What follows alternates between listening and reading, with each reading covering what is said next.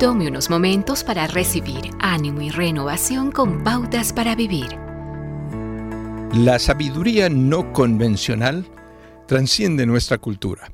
La sabiduría convencional dice, está bien si es legal.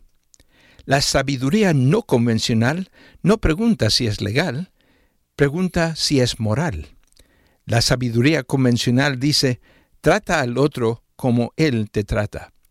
La sabiduría no convencional dice, haz con el otro como quisieras que él haga contigo. La sabiduría convencional dice, guárdalo para ti y considera la generosidad como una debilidad. La sabiduría no convencional mira una necesidad y da generosamente para satisfacerla. La sabiduría convencional dice que si una madre no quiere criar a un niño, entonces lo aborta. Pero la sabiduría poco convencional reconoce que cada niño es un regalo de Dios. La sabiduría no convencional es aquella a la que Pablo se refiere cuando preguntó ¿dónde está el sabio? ¿Dónde el erudito?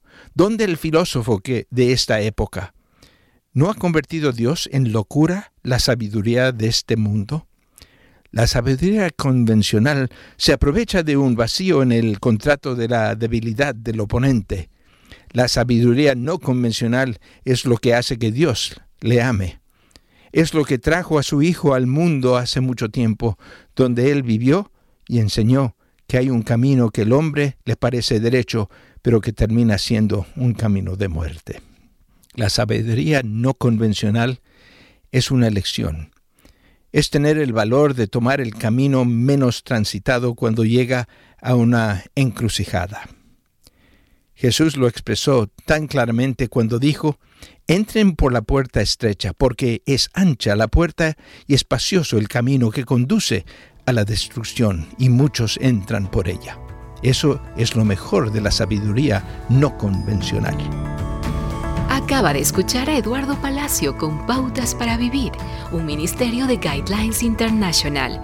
Permita que esta estación de radio sepa cómo el programa le ha ayudado. Acompáñenos en la próxima emisión de Pautas para Vivir. Gracias por su sintonía.